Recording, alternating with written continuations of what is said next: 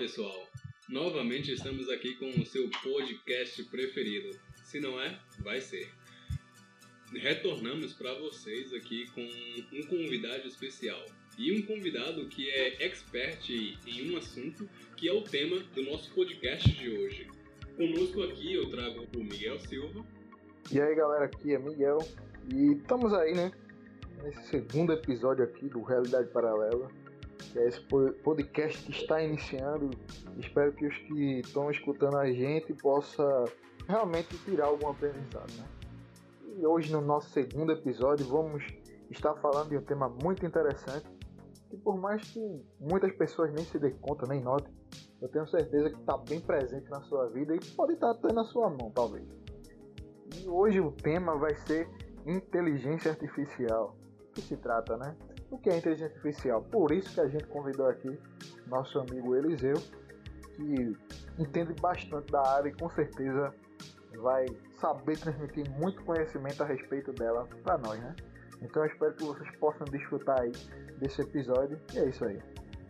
E para iniciar esse nosso momento aqui na nossa realidade, ou melhor, fugindo para uma realidade paralela, vamos começar com, como o Miguel já falou, Eliseu, um cara que é formado em mecatrônica e atualmente estudante de física. Isso mesmo, um estudante de física é o nosso convidado hoje aqui. Ninguém melhor do que uma pessoa que não tem amor à vida, tá vendo só, se envolver com os cálculos dessa forma, mas cada um faz sua escolha, né? Ou, melhor, alguém que quer conhecer tão bem a vida que se envolveu com os cálculos.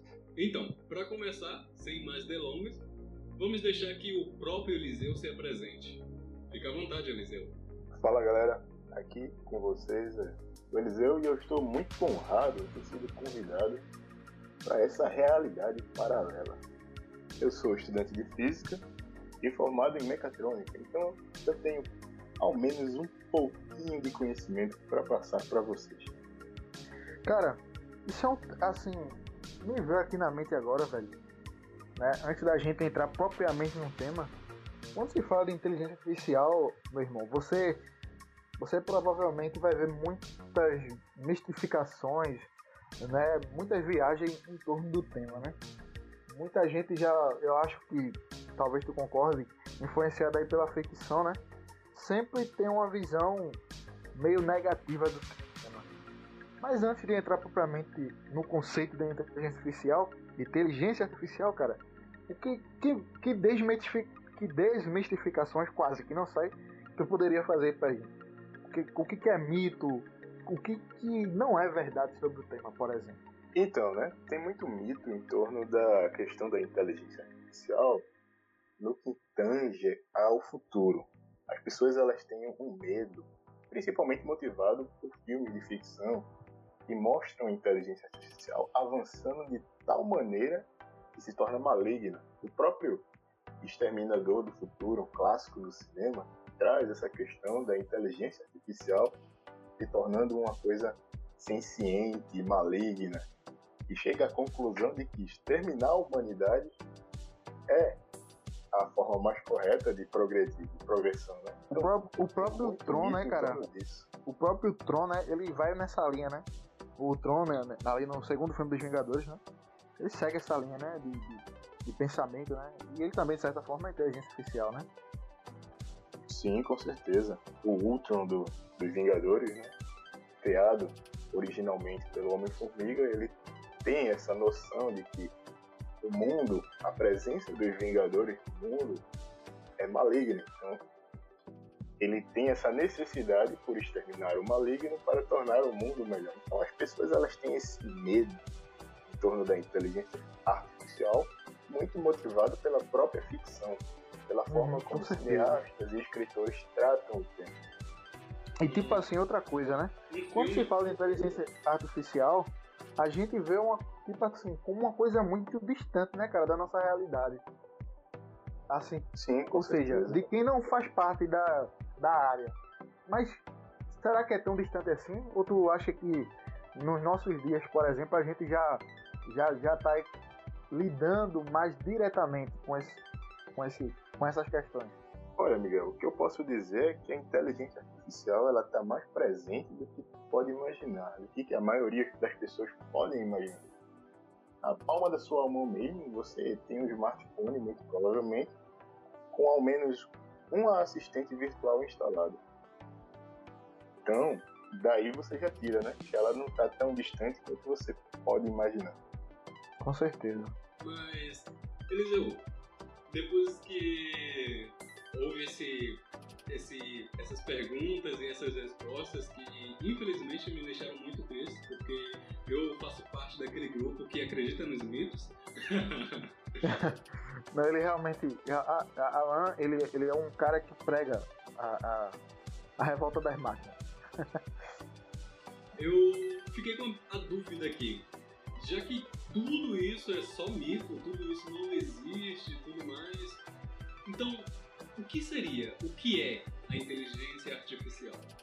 Então, a inteligência artificial, ela é uma tentativa de emular a inteligência humana através do avanço de tecnologia, da computação, da matemática e da construção de algoritmos. Então, é, neurocientistas, matemáticos, cientistas da computação se reuniram em torno de esforços para criar uma inteligência capaz de se assemelhar à inteligência humana e realizar tarefas que antes eram impossíveis do ponto de vista computacional.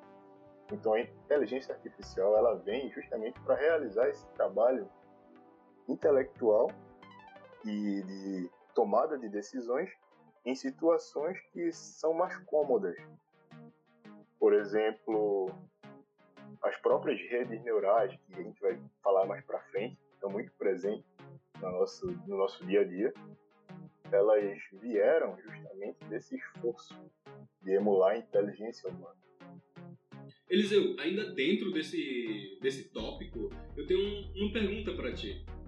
Uh, como se aplica dentro da nossa realidade, como, como é inserida a, a inteligência artificial nos nossos dias? Onde ela está presente ali, dentro da, da nossa realidade. Eu queria sei que se assemelha um pouco com, com o que eu estava falando antes, mas eu queria é, aprofundar um pouco mais dentro desse, desse tópico. Tá, para entender como a inteligência artificial está presente no nosso dia a dia, é interessante que a gente conheça, antes de tudo, um conceito que está associado à inteligência artificial, que é o conceito de redes neurais artificiais. E o que, é isso? O que, que é uma rede neural artificial? Pense o seguinte: o cérebro humano é composto de bilhões de neurônios certo? que fazem sinapses e que geram a questão do pensamento, né? do pensamento cognitivo, da inteligência e tudo mais. Na computação, o conceito de redes neurais artificiais ele tenta emular o funcionamento de um neurônio. Então ele é totalmente inspirado na estrutura de um neurônio e ele tenta formar esse sistema nervoso, só que ao invés de conter bilhões de neurônios, ele contém milhões, porque infelizmente a computação é, é pouco limitada nesse sentido, na questão de gerar sinapses e processar informações. Velho, e isso é interessante. Conceito. Oi. Não pode continuar. Depois eu faço a pontuação. Entendido esse conceito de redes neurais, aí a gente já parte para a aplicação no mundo real. Por exemplo, hoje nós temos sistemas de segurança que são formados por dezenas de câmeras espalhadas por uma cidade, por, uma, por um grande centro urbano. E essas câmeras elas contêm detecção facial, por exemplo. Detecção facial é um exemplo de aplicação de inteligência artificial que a gente encontra no dia a dia. Então, por mais que nós não percebamos, mas aquelas câmeras, elas estão analisando o tempo todo as nossas feições e estão fazendo comparações com dezenas de milhares de imagens em questão de frações de segundo. E só uma inteligência artificial seria capaz de processar isso em segundos, então formado por um rig de computadores com vários processadores em paralelo que trabalham justamente para fazer essas comparações baseadas em banco de dados certo? um, uma coisa mais palpável, um exemplo mais palpável, são as assistentes virtuais que nós temos hoje nos smartphones, como o Google Assistant, da própria Google, presente nos Android, a Cortana, que vinha embutida no Windows 10 e no Windows Phone falecido Windows Phone 10, e a Siri, que é muito famosa por vir presente nos iPhones da Apple. Um exemplo de inteligência artificial, não sei se pode ser usado como exemplo, mas os bots do YouTube, os algoritmos do YouTube, aquilo, por exemplo, quando eu estou ali no YouTube e o YouTube recomenda exatamente o tipo de música que eu quero ouvir. Esse, essa recomendação ela é, ela é criada por inteligência artificial? Sim, com certeza, com certeza. O que acontece? O Google ele detém basicamente todas as informações da sua vida a partir do momento que você começa a usar ele. Então, ele vai usar o seu histórico de pesquisa como banco de dados, ele vai usar o seu histórico de pesquisa no YouTube, os seus e-mails, o que você digita no seu smartphone, tudo isso ele vai juntar em um enorme banco de dados e meio que esse banco de dados ele vai servir como o centro de informações dessa inteligência artificial. Ou seja, é um sistema assim meio que estocástico, né? Isso, é um sistema estocástico. Para falar a verdade, é basicamente isso, um banco de dados que faz esse estoque das suas informações e é processado através de aprendizado de máquina. Então a gente já entra em conceitos como machine learning e data science, que é basicamente a ciência de, análise de dados mas... É lidar com os dados produzidos por humano. Mas, oh, e, e obviamente eu acho que nesses casos, assim, trazendo para nossa realidade, né? Tipo, tem esse método de estocagem de dados para criar, né? Como o Alan tinha falado, por exemplo, essa, essas indicações, essas recomendações. Mas obviamente tem que ter também um mediador humano, né? Para controlar, obviamente, claro que tem que ter um mediador humano, óbvio. Mas o ponto que eu quero dizer é, para não fugir do controle, porque tipo, eu me lembro de um, de um aplicativo, só que eu me esqueci o nome, que era também uma espécie de assistente virtual, no qual você estabelecia é, conversas com ele, acho que vocês vão se lembrar. Que ficou muito popular um tempo, um tempo atrás. O, o, a logo desse aplicativo era um pintinho. E você estabelecia conversa com ele. E geralmente assim, as respostas eram tipo bem bagaceira, tipo, bem sacanagem mesmo, justamente porque a, a armazenagem né, que ele fazia ali era justamente com base no, nas besteiras que as pessoas falavam, né? Tá entendendo mais ou menos o que eu quero dizer? Eu entendi. Sim, sim, sim. A aprendizagem desse, dessas inteligências artificiais, no caso, como ela é baseada na informação que ela detém ali, que está ali na web, então essa inteligência artificial, esse bot, ele é limitado. Ele ele está limitado àquela informação disponível para ele, certo? Ele, certo. Ele não pode passar disso, não tem como, né? Não tem. A não ser que ele seja programado para isso. Então ele pode ser programado para ir além. Ele pode ser programado para obter informação além do que é fornecido no banco de dados dele. Mas aí a gente então, dessa forma, ele vai aprender a buscar. Mas aí a gente entra em, em uma outra questão, né? No Ultron, né? Aliás, eu não sei como as pessoas não gostam de Ultron. Pra mim é um dos melhores vilões da Marvel. Eu vi outro dia um meme na internet que, tipo assim, cada vilão tinha a sua motivação, né? E a de Ultron foi justamente passar 5 minutos na internet da Terra. então, tipo, 5 minutos na internet da Terra já foi suficiente para ele surtar. Cara, Eliseu. Sim a gente entendeu aí o conceito e tudo mais, né? Mas até uhum. chegar nesse desenvolvimento, né, você falou ali que o intuito né, da inteligência artificial, em, em miúdos, digamos assim, de uma forma resumida, seria se equiparar a uma estrutura de um cérebro humano, digamos assim, né? No caso da rede neural. Isso, no caso, isso, né? dentro desse, desse, desse contexto da rede neural. Mas a gente sabe que um cérebro humano, ele ainda é muito complexo, né? Até sim, mesmo sim.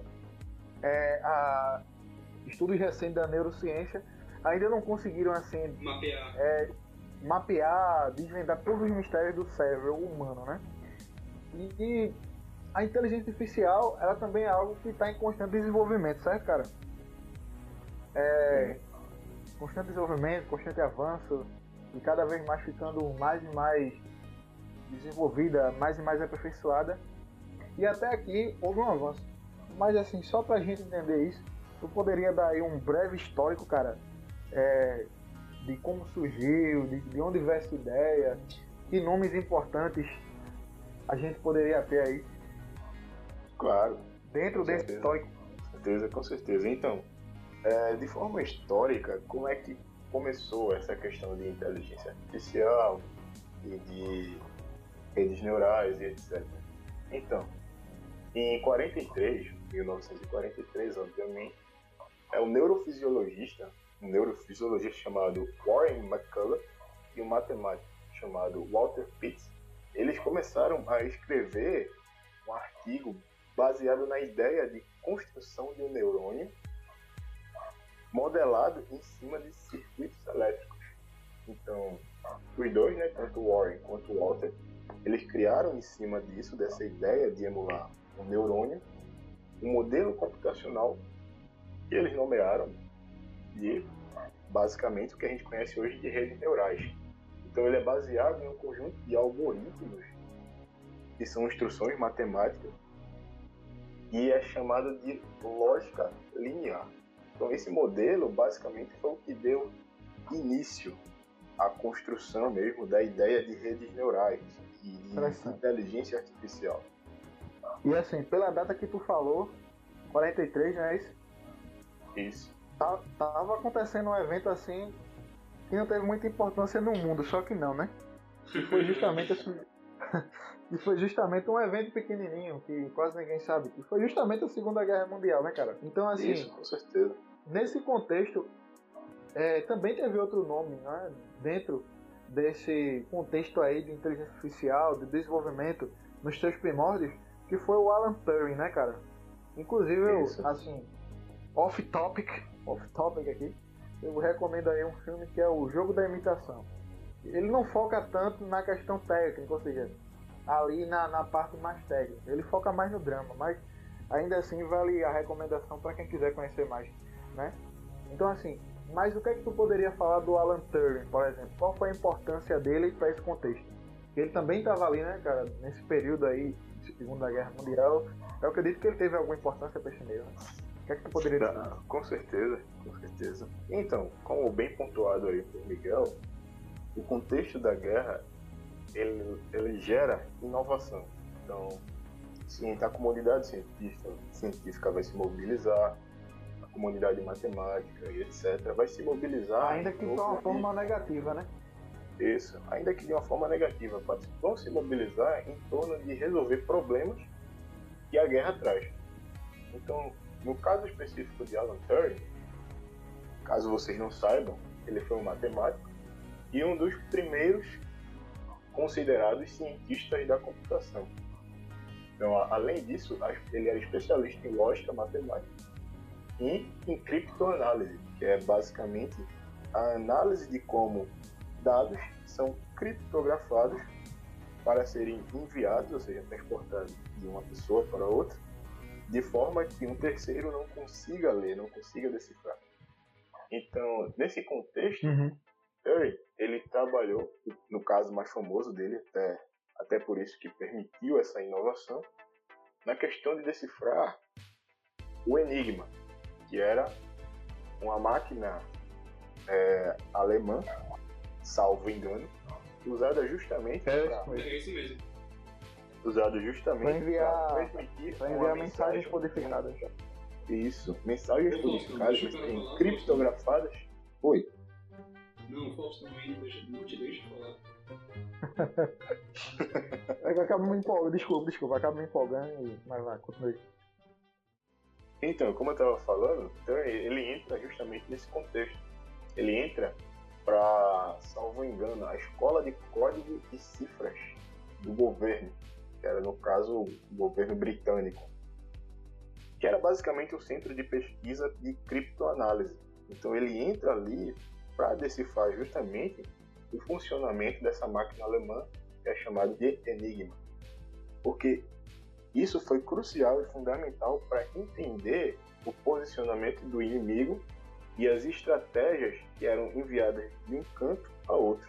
Então ele entra como especialista em criptoanálise, em quebra de código, e ele gera, ele cria uma máquina capaz de decifrar os códigos enviados através do Enigma. E daí que surgem as primeiras inovações no campo da computação. Agora você pode perguntar. Para quem se interessou, o filme que o, o, Miguel falou, o Jogo da Imitação, tá? De 2014. E para quem tá mais vislumbrando uma coisa mais científica e coisa e tal, o filme ele é quase uma memória biográfica. Ele aborda mais a vida do Alan Turing do que essa parte científica. Isso, ele tem uma história interessante, né? Porque tem toda aquela questão da homossexualidade e, e o drama, né, envolto nisso, por conta do preconceito, né, que, que, que, tinha na época, ainda tem na realidade, mas naquela época com certeza era bem pior, né? Muito pior. Então assim, então assim, o filme realmente ele foca mais nesse, nesse ponto dramático. Mas já que falou no filme, a gente tava falando aqui né, nessa, no, no contexto das redes neurais, no filme ele diz uma frase bem interessante que eu guardei, né, velho? Ele diz assim, não é porque uma coisa pensa diferente de você que ela não esteja pensando, né? E de certa forma se encaixa perfeitamente nesse, nesse ponto de redes neurais, né? Naquele contexto que a gente tá falando de redes neurais, né? Esse pensamento. Sim. Porque ainda, a, ainda que sejam uma formulação mais artificial, mas a, a, a máquina em si, viajando aqui, Miguel viajando, totalmente viajando, de certa forma está pensando, ainda que ali nas devidas limitações de máquina, né? E essa é a realidade paralela. É, isso aqui foi bem realidade paralela. Mas é isso aí. E agora, cara, a gente como a gente já deu essa abordagem, né, tanto conceitual quanto histórica, muito interessante, né? A gente agora, né, para contextualizar mais do tema. Antes de continuar, Miguel, antes de continuar, ah. eu fiz eu, ah, eu fiz umas pesquisas e teve alguns termos que me intrigou e que eu gostaria de entender melhor. Então, o primeiro deles é o perceptron, que eu realmente não consegui entender completamente. Tá. O que é um Perceptron? Entrando na questão. É um tipo de. É um tipo, obviamente, de, de robô do espaço Na verdade, eu pensei mais no Transformers. eu, eu pensei mais no. Percepticon. É, porque a gente tem os Autobots. É de tesão, desculpa aí, foi mal. Não, re, não resisti, não resisti. Mas não tá errado o, o Eliseu vai falar que ele se transforma em um carro. Pode, pode aguardar. Exatamente, exatamente. Associando com a ideia de rede neural, se você for parar para pensar que rede neural é uma forma de emular o funcionamento de um cérebro humano, o perceptron ele é basicamente a forma de emular um neurônio. Então, o Perceptron é como se fosse uma rede neural com uma única camada, certo? certo. Então, se a gente for entender, entendendo isso, um conjunto de perceptrons em paralelo é que forma a rede neural. Então, o perceptron está para a rede neural, é tipo, assim é tipo como o neurônio está para o cérebro humano, basicamente. O perceptron é um, uma rede neural com uma única camada. O conjunto de perceptrons é que formam uma rede neural. O outro termo, o outro termo que na verdade é uma linguagem de programação chamada Lisp. Eu não sei se pronuncia dessa forma, mas vai ficar assim. O, o que é, como foi criada, onde foi criada, em que para que foi criada essa linguagem de programação? Então, a Lisp, que o seu nome basicamente vem de List Processing, é um conjunto de instruções que nós da computação chamamos de linguagem de programação. Então, ela é uma linguagem de programação concebida por John McCarthy em 58. E ela foi concebida justamente por trabalhar muito bem com funções matemáticas de estruturas elementares, que são dados que funcionam muito bem para a construção de bancos de dados e processamento. Então, ela foi concebida para um fim, mas durante a pesquisa de McCarthy, ele entendeu que ele poderia aplicar muito bem a linguagem Lisp em inteligências artificiais pela sua capacidade mesmo de codificação. Então, as primeiras implementações do Lisp foram no IBM 704 e 7090, que são processadores bem antigos, datados da, da, das primeiras eras da computação. Um outro termo que não estava na minha pesquisa, mas que tu pronunciou ele e eu fiquei com ele na cabeça. É, claramente, o, o, próprio nome já explica, mas eu gostaria que tu me falasse mais sobre o termo, que é o Machine Learning. Machine Learning. O que, que é o Machine Learning? Em tradução literal, a gente pode dizer que é aprendizado de máquina. É uma forma de dizer que você está ensinando uma máquina a aprender. Muito interessante. Ficou Ficou isso confuso. aí, cara, por coincidência, isso tem a ver com a minha pergunta. Tá meio fora de time, mas vai se conectar com isso aí. A gente tinha comentado sobre o Alan Turing, né, cara? Que foi ali Sim. um matemático que foi muito importante é, nessa, nessa fase primordial da programação e tudo mais. A gente vê que tem, existe um teste, né? Dentro da inteligência, dentro do campo da inteligência artificial, que leva o nome do Turing, né? Que é chamado teste de Turing. Não é isso? Isso. O que, tu poderia falar desse teste, cara? O que vem a ser, para que serve? Tá, antes de partir para o teste de Turing, só vou concluir o raciocínio relacionado a Machine Learning. Vai, manda aí. Pronto. Como eu estava falando, Machine Learning, tradução literal, é aprendizado de máquina. Então eu estou ensinando uma máquina, no caso o computador, a entender como funcionam as coisas. Então, por exemplo, é porque a gente se apega muito à questão à questão do palpável. Mas quando a gente fala de ensinar uma máquina, basicamente a gente está criando conjuntos de algoritmos, que são instruções lógicas que damos aos computadores,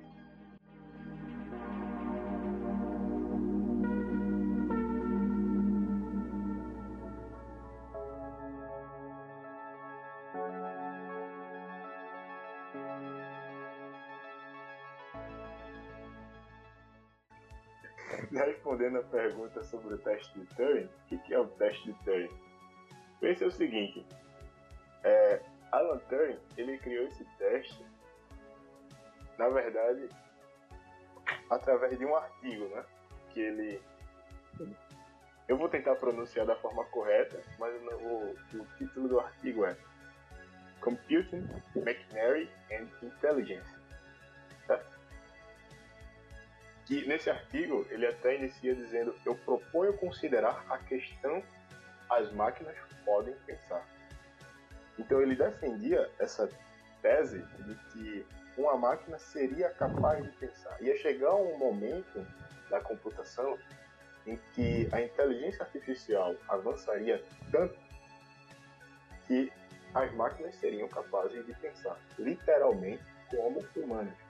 Então, o teste de Turing foi criado em cima da ideia de que as máquinas poderiam pensar. Então, ele vem justamente para testar essa ideia. Então, basicamente, o teste de Turing funcionava da seguinte forma: uma pessoa e um computador eram colocados lado a lado em uma sala e um juiz, como se fosse um mediador, ele ficava do outro lado e ele ia receber o texto que tanto o usuário quanto o computador iam emitir através de que de processamento de linguagem natural que eu vou mais pra frente explicar o que, que é.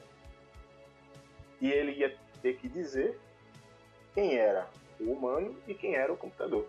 Se a máquina conseguisse responder as perguntas de uma forma natural e enganasse o mediador, o juiz, então ela passaria no teste, no teste de Turing, fazendo com que fosse percebido que a diferença entre o diálogo emitido por um humano e um computador são indistinguíveis. Ficou claro? Ficou sim, ficou muito claro. Inclusive, tem um filme que é até recente, de certa forma, eu sou péssimo com datas, se Alan quiser pesquisar a data, mas todos vocês, pelo menos aqui, Alan, tu já assistiu. Que é o Ex Machina, né? O, recentemente. O Ex Machina, basicamente, o enredo do filme é basicamente isso, né?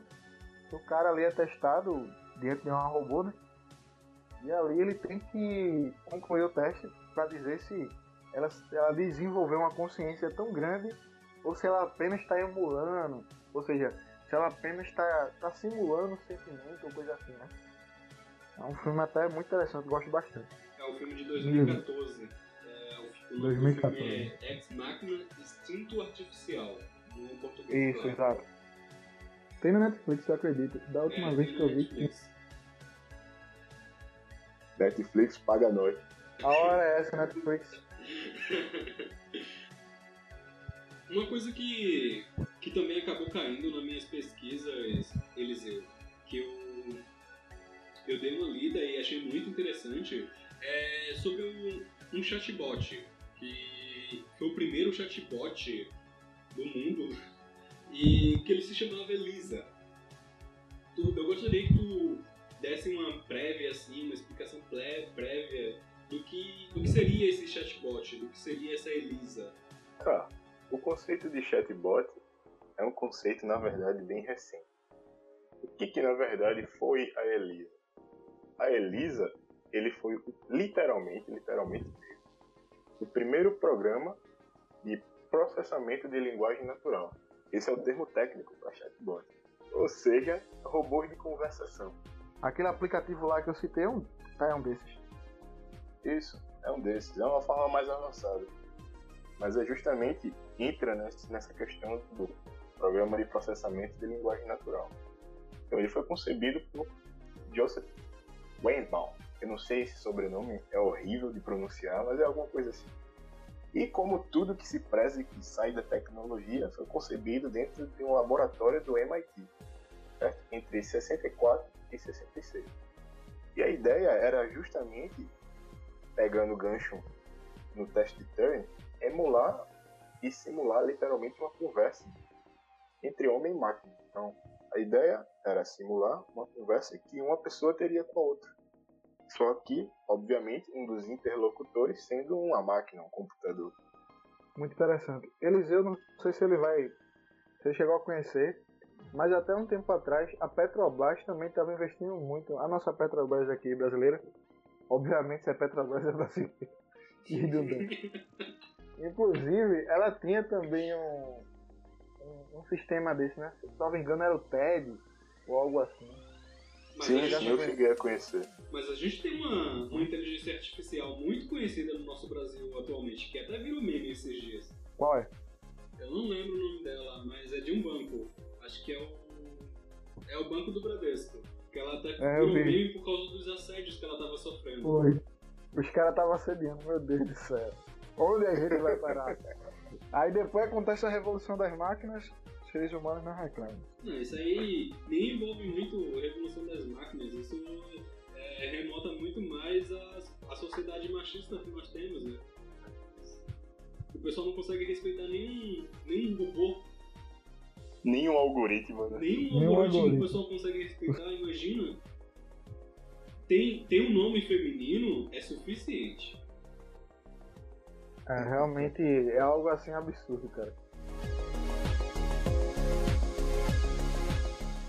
Realidade paralela. Nesse nosso episódio, nesse nosso podcast hoje, temos algumas indicações de obras, mas essas obras, diferente do nosso primeiro episódio, não vai ser indicada por nós. Vai ser indicada pelo nosso amado convidado. Uh, Eliseu, uh, tem alguma alguma obra assim que para ti é o ápice, é o é o grau de quem admira inteligência artificial? Algum quadrinho, algum livro, algum filme, série que representa para ti o melhor que que tu conhece sobre inteligência artificial? Cara, para falar a verdade, eu gosto muito da obra The Ghost in the Shell. Tanto o mangá quanto a animação de 95 que são obviamente escritos por Shiro Masamune. Eu gosto dessa obra por trazer a questão filosófica da coisa, a questão mais de pensar a inteligência artificial para além dos algoritmos. Então, apesar de ser cético quanto à evolução de tal maneira que se torne maligno e senciente, eu gosto dessa abordagem filosófica que a obra de Masamune traz. Então, Com certeza, a minha muita... recomendação é O Fantasma do Futuro, The Ghost in the Shell. E Cara, é assim, eu posso apostar eu posso contigo, falar agora? Eu posso apostar contigo que o Miguel se segurou o máximo que pôde pra não comentar nada sobre Ghost in the Shell. e todo mundo sabe que eu também sou fã da obra. Mas eu não vou falar de Ghost in the Shell. Eu queria citar aqui Asimov, né? Que eles eu com certeza devem conhecer. Com Porque certeza. Eu- nesse ramo de ficção, nesse ramo de ficção, Asimov ele fez muitas obras legais, né?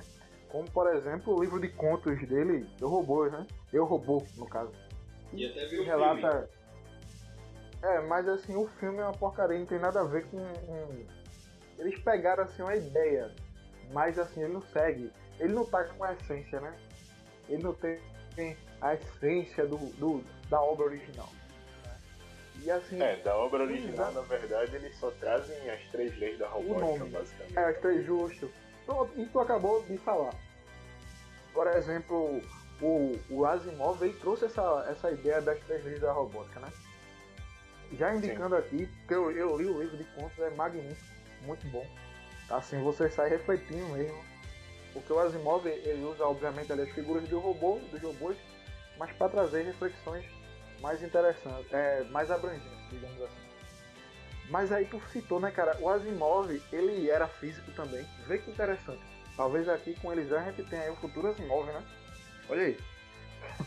Olha aí. Então assim. então assim, Asimov, salvo engano, me corrija, mas ele era físico também, né? Até onde eu lembro, sim. Então assim, Asimov ele trouxe essa ideia do conceito das três leis da robótica. Isso aí poderia ser empregado dentro, dentro aí do tema da inteligência artificial ou é só viagem mesmo? De ficção. Tá.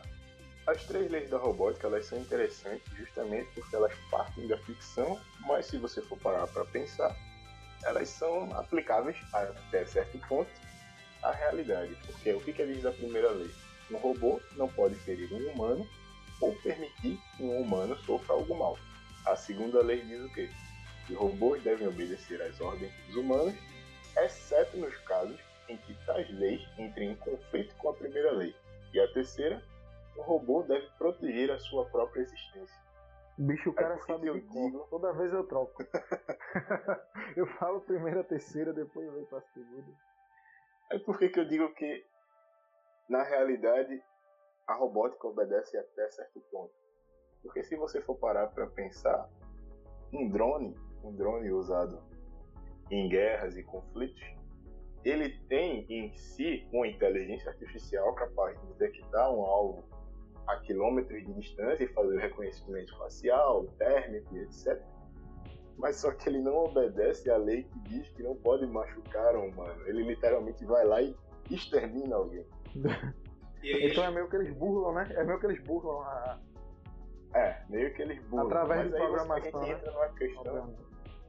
Aí a gente pode entrar na questão de que a robótica está sendo usada como um mero ferramental humano. Então não foi o robô que tomou a decisão de ferir alguém. tá? O robô ele tu- não é senciente o suficiente para tomar essa decisão. E aí eu volto ali pra, pra questão dos mitos, né? Quando tu quebrou todos os meus sonhos ali, né? Destruiu toda a minha infância, toda a minha adolescência, tudo que eu construí. Os Foi sonhos. destruído em um único Não. podcast. Nem pergunte. Nem pergunte, porque essa é a realidade.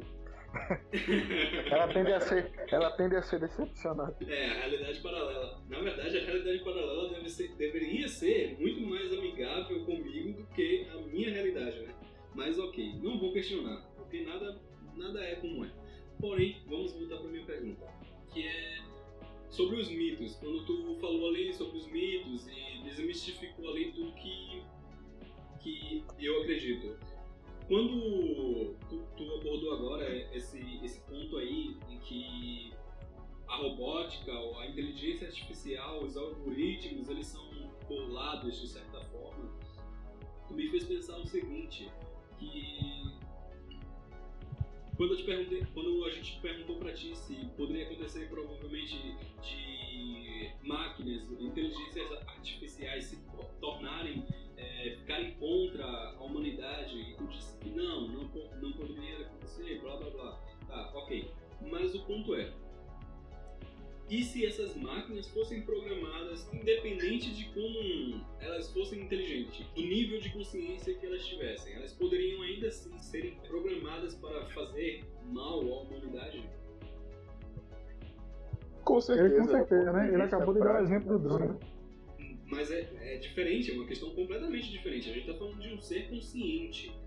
Está falando de uma vida aqui. Não de um drone. Ah, entendi, entendi. Entendi o contexto. Entendeu? Tipo, uma inteligência artificial que alcançasse um nível ali de inteligência, de consciência ali. Essas inteligências artificiais, conscientes de si mesmas, conscientes do mundo ao redor delas, elas poderiam ser alteradas, burladas ali, para se voltarem contra os humanos? Primeiro, para responder essa pergunta, nós vamos ter que fazer várias considerações e suposições. Supondo que seja possível um dia uma inteligência artificial atingir um nível de consciência, o que eu sou bastante cético, porque a realidade tende a ser decepcionante. Mas supondo que ela atinja um nível de consciência, reprogramar alguém que é consciente de si mesmo é bastante complicado, mas não é impossível. Exatamente. Bastaria que alguém tivesse acesso ao provável banco de dados que essa inteligência artificial formou e modificar alguma estrutura desse banco de dados. Então não é impossível do ponto de vista prático. Mas, sinceramente, eu duvido que uma inteligência artificial venha atingir um nível de consciência minimamente aceitável para tomar decisões em prol ou contra a humanidade. Mas você vê que interessante, o Stephen Hawking, por exemplo, Eliseu, você já deve ter visto, ele já tecia críticas em relação ao futuro, ele já tecia críticas sobre esse avanço da inteligência artificial. Ainda, por exemplo, citando Asimov, se você for, for ver nas obras de Asimov, ele sempre traz um final pacífico, né? Um final onde tudo acaba bem, digamos assim. Mas já o Stephen, Stephen Hawking, é, eu me esqueci o nome do livro que ele fala, acho que é aquele livro dele, ele, não sei o que, do universo. Uma breve história do tempo. É esse? Isso, isso. Ele fala no livro. Ele fala, né, cara, é, sobre as possíveis implicações futuras de inteligência artificial, né? Então, assim, por exemplo, ele enxerga essa questão delas se voltarem contra o ser humano como uma possibilidade plausível. O que é que tu diria em relação a isso? Você vai refutar Stephen Hawking? Com certeza. Olha, Hawking, em sua genialidade, é inquestionável. Mas ele era muito mais teórico e adepto de conspirações do que geralmente a comunidade científica acostumada a fazer. Então, ele era mais uma figura pública. Sim, é inquestionável a sua contribuição para a ciência e desenvolvimento da física. Mas nessa questão da, da, de teorizar a respeito de inteligências artificiais e do medo da inteligência artificial, eu tenho que discordar dele. Por quê? Do ponto de vista prático, a, a problemática de uma inteligência artificial avançar muito, os problemas que ela pode trazer para nós no futuro, é mais uma questão de dependência, nós nos tornarmos tão dependentes do uso é da inteligência artificial que seria quase impossível retroceder a um ponto em que nós realmente estivéssemos no controle. E aí, no caso, assim, tu já, já prevê, por exemplo, uma espécie de simbiose, né? Entre humano e, e, e máquina, seria assim no caso? Sim, nós vamos nos tornar tão dependentes do uso de robôs, inteligência artificial, e de certa forma a gente já pode ver, né? Nos nossos dias. É isso, com certeza. Essa dependência. Né? Então isso aí, na tua visão, é nessa perspectiva que tende a piorar, digamos assim. Com certeza, na questão da dependência humana do uso de inteligência artificial, robóticas e etc. Com certeza. É porque assim, quando a gente vai para ficção, cara, agora partindo para ficção, voltando, melhor dizendo, a gente vê que ela, ela viaja mais de um ponto de vista sentimental, né? Negativo, por exemplo, como a gente pode ver, por exemplo, naquele filme do Steven Spielberg, que por sinal eu gosto muito, que é o EA, né? EA, como é que se pronuncia? EA, né? Isso, inteligência artificial. Inteligência artificial. AI. AI, né? Velho, eu sou fã desse filme, mas certamente a abordagem que ele traz é totalmente fora da realidade, né? Mas ainda é. assim, você vê que traz reflexões interessantes acerca do tema, né? Porque aí, nesse contexto do, do, do filme, chegaria um ponto em que basicamente seria impossível separar o humano de máquina, né? Justamente pelas condições que as máquinas alcançaram ali naquele contexto, né? A questão do filme de, da inteligência artificial de Spielberg é mais a questão filosófica. Então, a gente traça um paralelo com Ghost in the Shell, por exemplo. Então ele aborda a questão mais a que é humana, né? Isso, a questão filosófica literalmente, o que é humano, o que é inteligência artificial, seria capaz de sentir uma inteligência artificial, de ser senciente, de ter sentimentos, sofrer e viver como humano, essas coisas. Outro filme que também fala muito disso, que eu gosto muito, por sinal, e é decorrente ali, é uma adaptação de uma obra de Asimov também, é o Homem Bicentenário, né? Que também traz esse questionamento, né, cara? Fica a recomendação também. Passava muito na sessão da tarde. Um grande ator. Com Robin, com Robin Williams, justamente. É, eu gosto muito daquele filme e também traz essa, essa discussão, né? Então, assim, fica a recomendação também. Vale muito a pena, é emocionante o filme. É, o Homem Bicentenário. Lê o livro também, muito bom. Que é uma coisa interessante. Atualmente eu estou trabalhando como professor de robótica, além de professor de física. E é muito interessante ver o olhar das crianças a respeito da robótica. E muito disso é por causa da ficção. E acaba instigando, né? Isso, acaba instigando. Eles ficam pensando, e aí, professor, quando é que a gente vai construir um robô que faça isso, isso, isso? até hoje eu peço a Eliseu pra construir um Android pra eu casar com ela, mas até hoje não vi nada disso. Ainda vendo, né, cara? É porque, assim, entrando nessa questão de, de sonhos, eu acho que quando a gente fala de inteligência, a inteligência artificial, é tendência nossa imaginar logo um corpo robótico, né? É, nem sempre precisa estar vinculado a uma questão material, física, né? Um robô ali com pernas e braços, não. Eu acho que outra obra que aborda isso de forma muito inteligente é aquela Transcendente, né? Que é com Johnny Depp. Porque, porque ali basicamente traz esse conceito, né? Da, da consciência dele, né? Sendo transferida é, pra, pra, pra rede em si, né? Por boa parte do filme. Ele não tá num corpo físico, né, cara? Então, assim, não, não. eu acho eu acho que isso, assim, é muito da nossa mente visualizar, quando se fala de inteligência artificial na ficção, visualizar um corpo e tal.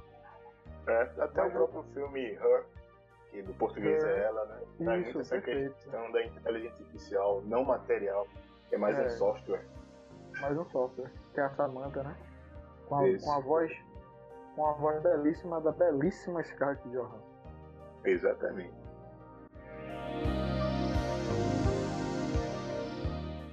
Qual é a tua visão, a tua perspectiva da, da inteligência artificial para o futuro, para o nosso futuro? Ah, a minha visão, como eu já tinha deixado claro, é uma visão mais pé no chão. Eu espero sim que a inteligência artificial ela avance muito, principalmente na questão das redes neurais e principalmente porque os avanços em computação quântica eh, estão progredindo, estão vindo a se tornar palpáveis e cada vez mais próximos de uma abordagem mais factual, palpável, que a gente possa realmente usar. Então, eu sou otimista em relação ao desenvolvimento da inteligência artificial. Eu acredito que nos próximos 10 anos nós vamos avançar muito nessa questão. A questão E, tipo assim, é- mesmo. A gente falou de uma questão negativa, mas até esse avanço pode trazer pontos positivos para a humanidade em geral, né, cara? muito benefício, cara, muito benefício relacionado à pesquisa científica. É um exemplo, a própria medicina mesmo, se a gente for parar para pensar, inteligências artificiais elas podem ser usadas, principalmente se a gente for pegar o lado do machine learning, para pesquisar por proteínas capazes de, sei lá, no nosso caso agora recente, nós temos o coronavírus, então teve toda uma, uma comoção da comunidade científica em torno de pesquisar como combater é, esse vírus. né? Então, pode ter certeza que muitos supercomputadores foram mobilizados com o uso de machine learning e inteligência artificial para desenvolver essas vacinas. Então, a gente acaba esquecendo disso e focando só no lado negativo. Mas a inteligência artificial, ela veio para facilitar. Por quê? Um supercomputador ele consegue processar dados muito mais rápido do que qualquer cérebro humano.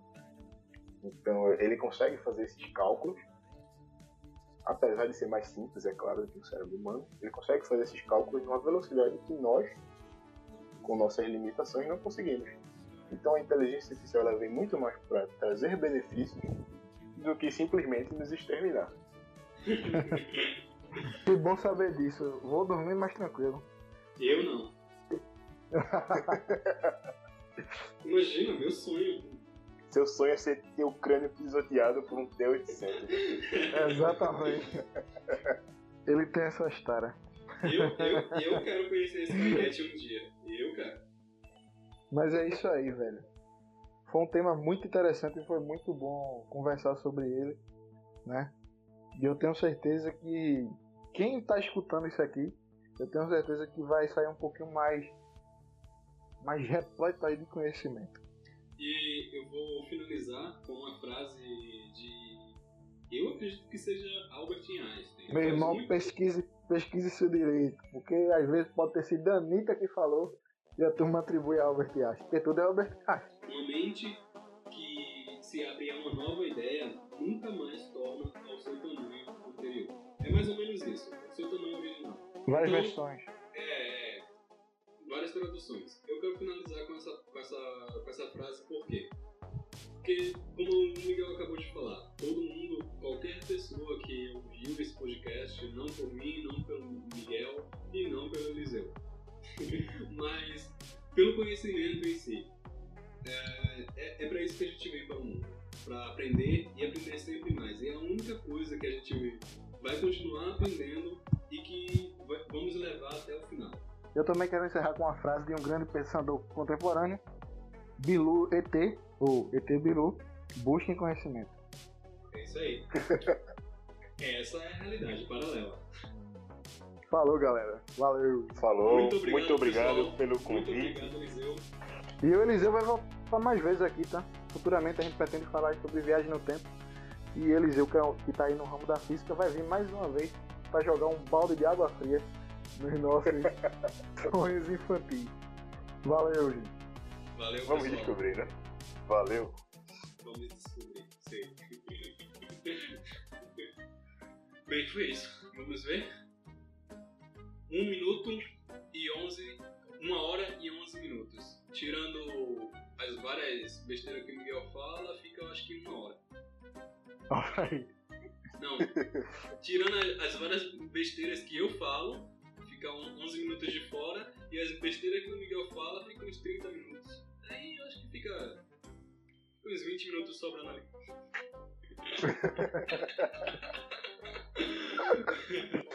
Que sacana. Caramba. Mas é isso aí, valeu aí, Eliseu, pela participação, cara. Eu, que agradeço, cara. Foi, foi- foi divertido. Eu gostei. Valeu, Eliseu. Foi muito foda. Valeu, valeu. Foi.